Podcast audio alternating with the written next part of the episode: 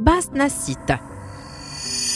Je fais partie des minéraux rares et je dois mon nom à la mine de Basnas en Suède. La mine de Basnas a permis la découverte de plusieurs nouveaux éléments chimiques par les chercheurs suédois, dont le cérium et le lantane.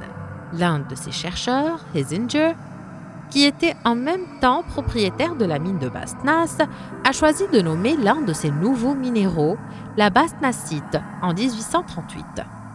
Ma couleur jaune peut tourner au miel ou devenir brun-rouge quelquefois, et mes cristaux ont une forme hexagonale.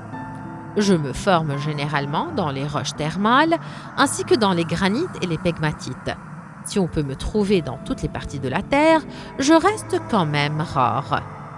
Je contiens du lantane qui était connu avec ses douze autres éléments frères sous le nom de terre rare. Mais il s'est avéré par la suite que cette dénomination de rareté était en fait assez relative. Le néodyme et le samarium comptent parmi les plus importants de ces métaux, utilisés pour fabriquer des aimants ultra forts qui sont essentiels dans la production des moteurs électriques et des générateurs modernes. Ces minéraux sont, au même titre, utilisés dans la production de haut-parleurs, de microphones, de téléphones mobiles et d'autres appareils de communication de haute précision.